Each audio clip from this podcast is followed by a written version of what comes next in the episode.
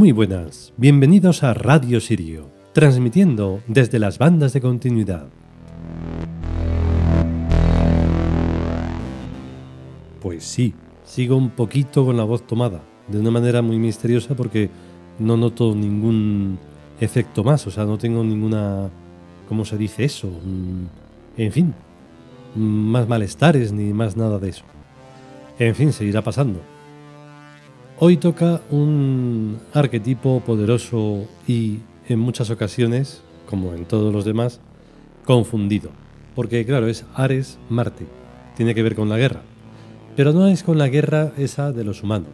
La guerra de los humanos es una guerra que trata de extinguirse. Entre sí, todo el tiempo, desde que empezaron a existir hasta que dejen de hacerlo. Siempre están en guerra. Y es una guerra mmm, mayormente estúpida por lo tanto, por eso Ares, Marte y todos los arquetipos que tengan que ver con la guerra, con lo que tienen que ver es con la astucia, con la inteligencia, con, bueno, ese tipo de, de batalla que hay que hacer para que la inteligencia se anteponga a la estupidez. Entonces, por eso Ares pues no tiene que ver con simplemente con esa violencia que expresa el ser humano con todas las cosas, desde las más pequeñas a las más grandes. Claro que cuando se enfrenta a las más grandes es cuando, cuando la pifia. Así que bueno, vamos con el capítulo que me enrollo.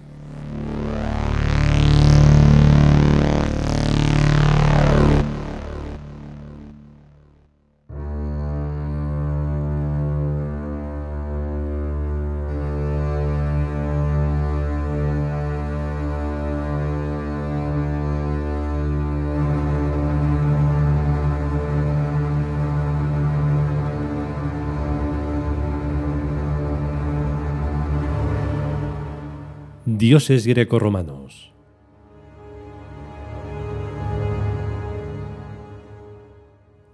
Ares Marte.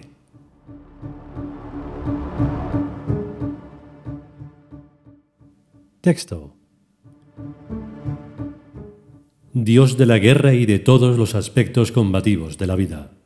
La idea subliminal de este arquetipo es la victoria conseguida y justificada por el esfuerzo y la constancia. Ares es el dios de todos los vencedores. Comentario.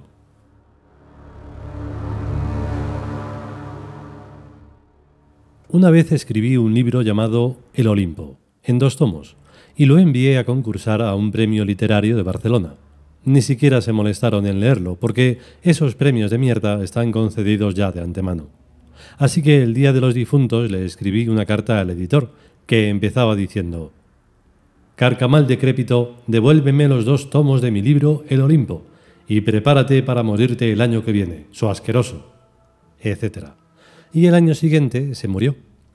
Ipso facto me devolvieron los dos tomos de mi libro. Pero la maldición de que se muriera al año siguiente no se la quité. Y claro que se murió. Yo creo más en la magia que en las pistolas. Si yo fuera un etarra haría independientes a las provincias vascongadas sin tocarle a nadie ni un pelo de la ropa, solo con la magia. Lo que pasa es que soy español y no suelto ni un metro cuadrado de España. Estoy enfadado con el régimen de ahora porque fue tan cobarde que se dejó robar el Sáhara español y Sidi y la Guinea Ecuatorial. Y a los Borbones no los trago porque perdieron el imperio en América, y en Filipinas, y en los demás sitios que teníamos. Probablemente yo estaría reencarnado en otros países, por lo cual me desentendería de los asuntos españoles, aunque a mí me parece muy raro, ya que yo meto mis narices mágicas casi en todo el planeta. Bueno, vamos con Ares Marte. Por lo que se ve, Ares Marte no es el dios de los beaturros, ni del partido político de los Beaturros, que iban a ganar, según decía el obispo de Madrid, porque se lo había dicho nada menos que dio en una misa. Pues sí que está dio enterado. Ares Marte es el dios de los vencedores, que son la gente que se esfuerzan constantemente en hacer su trabajo honesto y lucrativo, si puede ser. Ahora los del Vaticano han metido entre los pecados mortales capitales el tener mucho dinero, si no se es obispo ni cura. Y ese pecado solo se perdona si se le da el dinero a los obispos y a los curas para que oren y recen a Dios por las almas de los ricos para que no mande esas almas al infierno a sufrir quemaduras de tercer grado o más, eternamente, eternamente y eternamente. Hombre, trabajar se debe trabajar por amor al arte, pero si además se gana mucho dinerito, tanto mejor. Es que si no se gana dinero trabajando por amor al arte, la cosa resulta un poco sosa. Es lo que yo les digo a los dioses. Venga, tíos, poned vosotros buenos clientes, milagrosamente, y nosotros ponemos trabajos muy bien hechos. Es lo justo, ¿no? Porque a ver si los dioses se van a parecer a Dios, ese cerdo que se cree que se lo merece todo sin dar un tal al agua. Los dioses son dioses en la medida en que no se parecen a Dios, ni de lejos, sino que demuestran que existen y lo demuestran haciéndonos milagros que nosotros veamos que son milagros. No, que esto es muy importante, querido Ares. Mira, la guerra de Irak la estamos pagando todos con nuestro trabajo y también la guerra de Afganistán, pues los mierdas gobiernos occidentales no se atreven a decir que el dólar no vale nada y que no se cambia por euros ni por ninguna otra moneda. Los dólares son solo papeles que no representan ninguna riqueza. Mientras no se diga esto muy claro, los canallas beaturros de Dio seguirán cambiando dólares por lo que sea, y arruinando a la humanidad entera. Y como el dios ese de mierda de mierda no existe, sus beaturros seguirán perdiendo esas guerras y terminarán por arruinarnos a todos. Mira, Aresito Martito, interven ya de una puta vez, hijo. Haz por lo menos que los musulmanes escabechinen completamente a los cristianos protestantes, para empezar, y que les quiten las ganas de robarles el petróleo. Y luego escabechina a los cristianos de las demás clases, y a los musulmanes. Tú bien sabes que a mí los monoteísmos me resultan repugnantes. Los tres, el judío, el cristiano y el musulmán. Así que cuando acabes con Dios y con Jehová, acaba también con Allah. Yo sé bien que tarde o temprano vas a hacerlo, pero date más prisa y no dejes para mañana lo que puedas hacer hoy. Estate al loro y vigile incluso a los dioses, porque corren tiempos muy malos en los que no hay ni un duro en ninguna parte por el asunto ese de las guerras. Y si los dioses van de vagos y no hacen cada uno lo que debe hacer, apaga y vámonos. Desde luego que los dioses somos la gente, o sea, nosotros, y que lo que nosotros no hagamos no lo vas a hacer tú ni los demás dioses ni diosas. Pero lo que yo llamo nosotros es el espíritu mágico que cada cual lleva dentro, quienes lo lleven y los espíritus mágicos actúan a larga distancia mediante eso que se llama magia. Lo cual significa, como comprenderás, que los dioses estáis obligados a convertirnos en seres virtuales como los teléfonos y las radios, que sin moverse corporalmente, uno de su casa realiza operaciones a larga distancia, tales como hablar mucho más lejísimos que a donde llega su voz natural corporal, y tener un oído mucho más fino con el que poder oír lo que se dice a muchos miles de kilómetros. Las nuevas tecnologías nos dan la pista de que es posible convertirnos en seres virtuales prescindiendo cada vez más del cuerpo y utilizando cada vez más la inteligencia, la mente y la voluntad.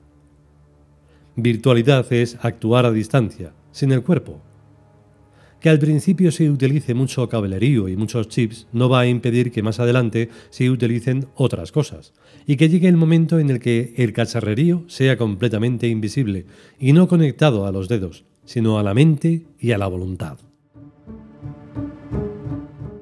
Esto se a venir, tío.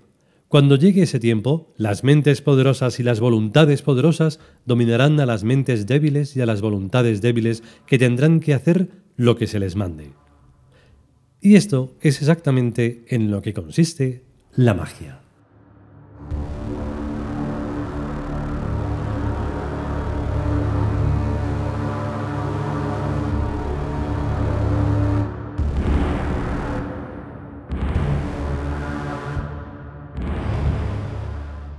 Y hasta aquí el capítulo dedicado a Ares, Marte. Es más conocido desde luego como Marte y ya está.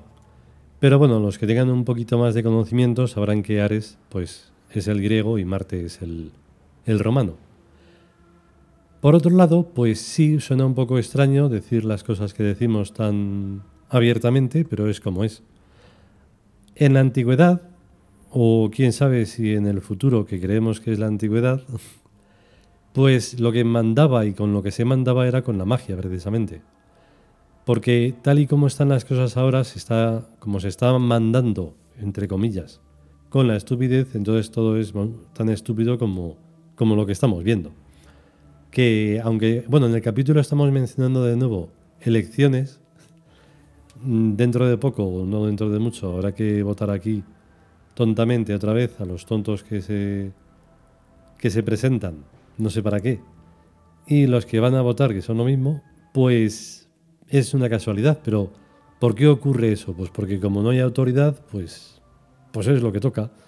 Y en la forma verdadera de gobernar con la magia, no es necesario estar todo el tiempo con una falsa democracia en la que tú de verdad, de verdad no vas a participar, porque no vas a elegir todas las cosas que después, una vez elegidos, van a hacer.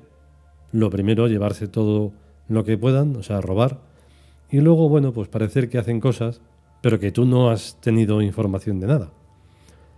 En fin, es un rollo. Que si podemos y sobre todo si queremos, volveremos con un nuevo capítulo de los dioses greco-romanos. A estar bien. Hasta luego.